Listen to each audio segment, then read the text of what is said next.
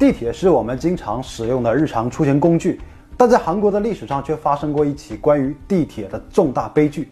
事件波及到了两趟列车的六百名乘客，最终死亡接近二百人，地铁也将近历时一年才恢复了运营。那么这个悲剧是怎么发生的？背后是否还有什么黑幕？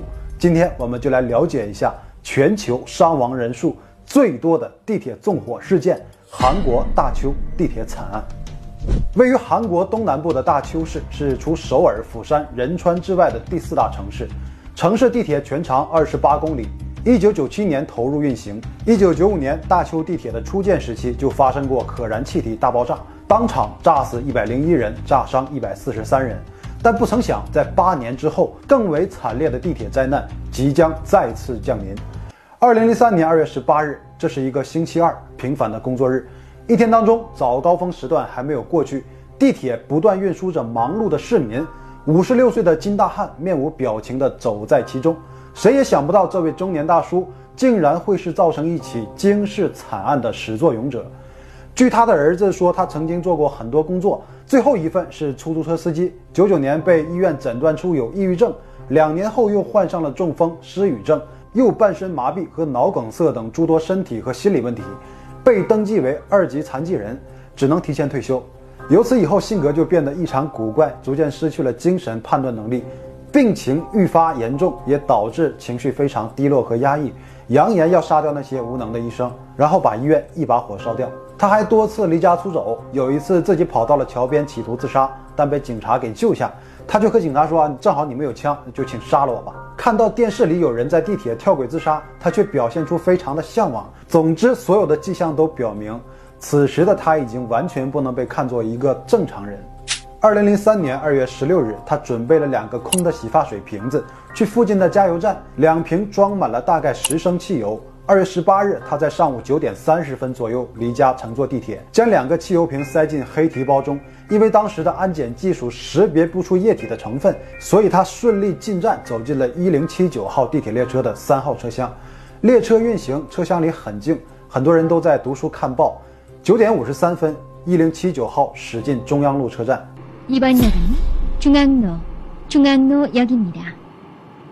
车站内的广播正在报着站名。就在此时，金大汉突然从座位上站起来，从包中取出两个汽油瓶，打开瓶盖，同时掏出打火机，快速地按着打火机开关。但前几次都没有成功。旁边的乘客发现了他的举动，马上上前试图阻止，但已经来不及了。打火机出现了明火，瞬间就点燃了汽油。金大汉直接将燃烧的汽油瓶扔到了地上，车厢内瞬间就燃起了大火。由于那时候的车厢的座椅。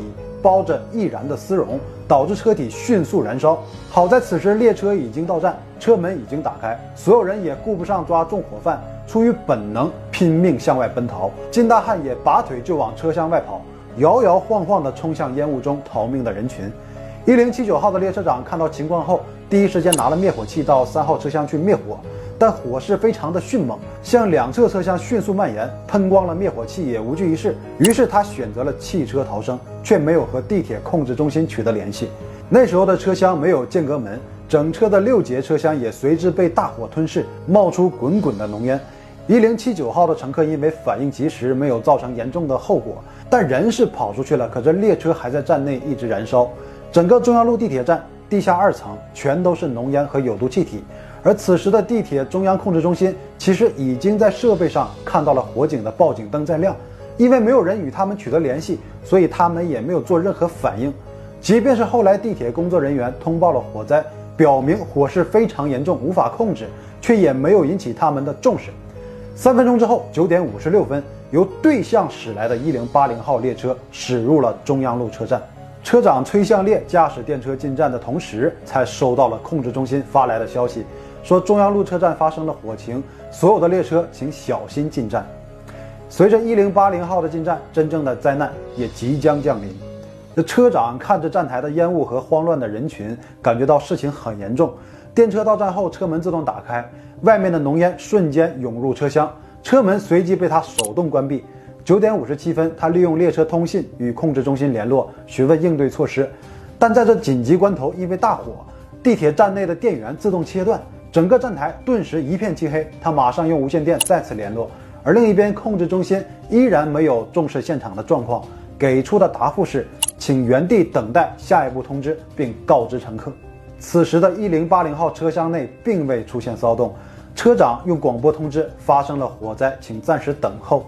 乘客们出于信任，也就坐在座位上等待。但所有的人都很茫然。可旁边的轨道上就是正在燃烧的列车，刺鼻的浓烟从外面进入车厢，一些乘客也开始剧烈咳嗽，用手捂住了口鼻。在随后的五分钟时间，再联络控制中心，却没有收到及时回复。列车长就试图将车开出中央路车站。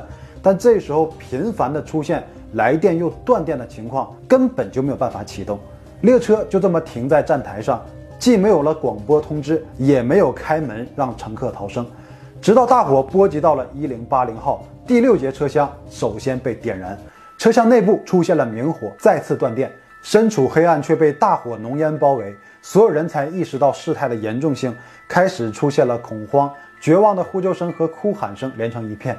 人们出于本能，互相拥挤踩踏，拥向地铁出口。一些乘客吸入了有毒气体，就倒了下去。事故发生时，有十年列车站站长经验、四十五岁的全春谢也正在乘坐一零八零号。在车厢内广播发生火灾的时候，他就感觉到情况不妙，抓住了时机，触动门边座椅下的紧急开关，打开了四号车厢的车门。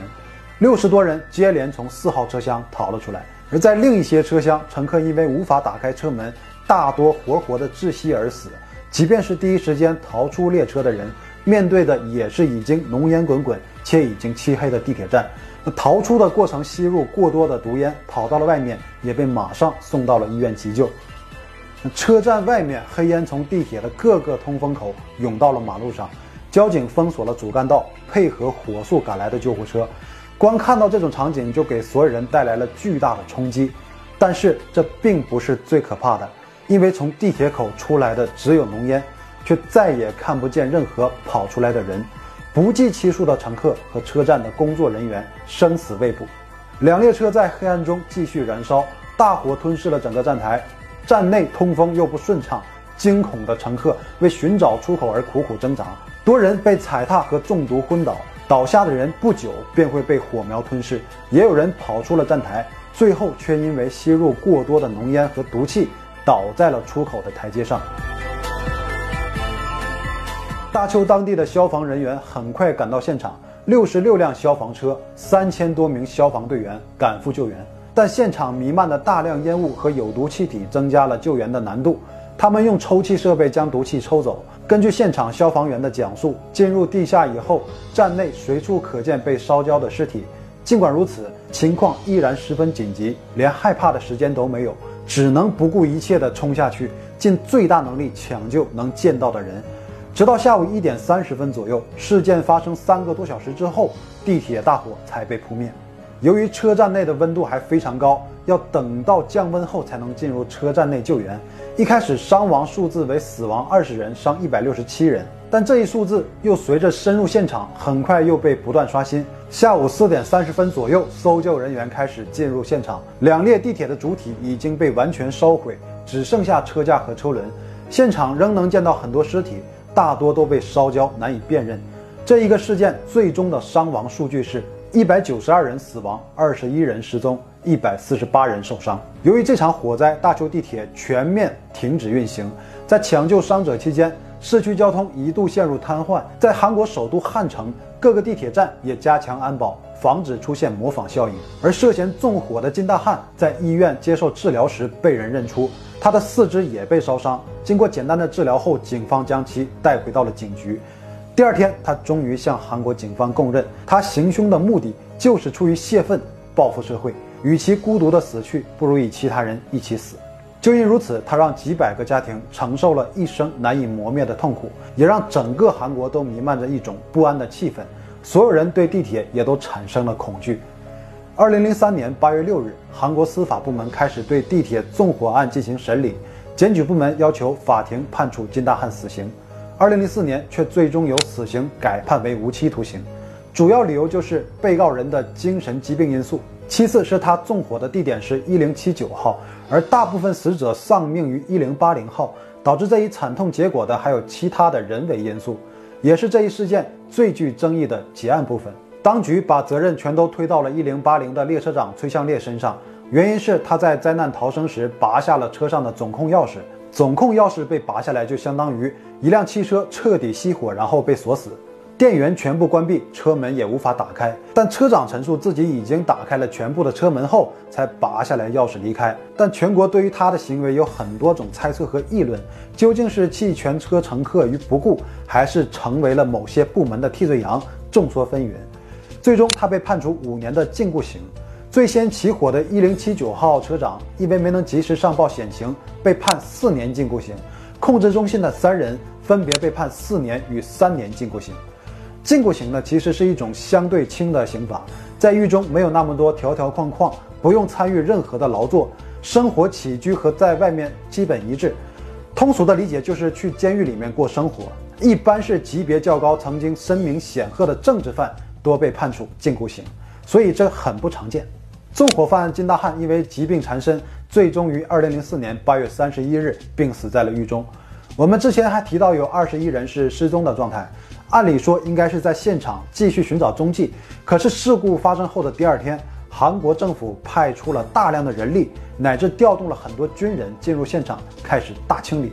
媒体拍到了现场很多能证明失踪者身份的证件，另外还有很多疑似骨灰，可就直接被清理掉了，这引起了韩国民众的愤怒。遗体还没找到，韩国政府为何那么着急清理现场？或许是有什么不想让人看到的黑幕。真是如此的话，那也就说明那些被判刑却能在狱中享受生活的人，就是在背黑锅。对于事件的总结，韩国的《朝鲜日报》说，地铁防灾系统落后是导致地铁惨案的主要原因。上世纪七十年代建造的地铁已经服役了几十年，但却抵挡不住两桶汽油。硬件上没有及时的更新升级，防灾系统也是形同虚设。在紧急状况断电时，没有能良好运转的备用电源。灾难时，地铁站里完全没有紧急照明灯、发光指示标志去协助乘客迅速逃生。此外，地铁运营部门安于现状，对已经发生的险情没有快速与标准的应对处理办法，也是熄灭了生命最后一丝希望的重要原因。直到二零零三年十二月三十一日，大邱地铁才恢复了正常运营。事件距离现在已经过去了很多年，为了防止再有类似的悲剧发生。全球的公共运输系统对于安全检查的重视程度也从未松懈，科技不断升级所有的运输工具，但安全隐患更多都在于人为，所以对于安全检查的方法也在不断升级。虽然有时候我们出行会面对繁琐的安检程序，但安全无小事，或许亿万分之一的概率就会造成不可想象的损失，所以我们应该多多理解和支持，是他们在无声无息中为我们保驾护航。因为真当危机来临的时候，一切就都晚了。意外就是会这样突然降临在你的身上，毁掉你过去的努力，毁掉你的一切。就如一零八零号列车上的乘客，在等待和事发的时候，已经有很多人意识到，这就是自己生命的最后一天。或许你会后悔，因为和父母吵架拌嘴而赌气出门，后悔没有给他们最后一个拥抱，后悔没有再多看他们一眼，遗憾没能给另一半最好的爱情。遗憾不能看着孩子长大，遗憾自己还没真正的好好活过，于是他们在生命中的最后一刻，不知道是怀着怎样的心情，给自己最爱的人发去了最后一条信息。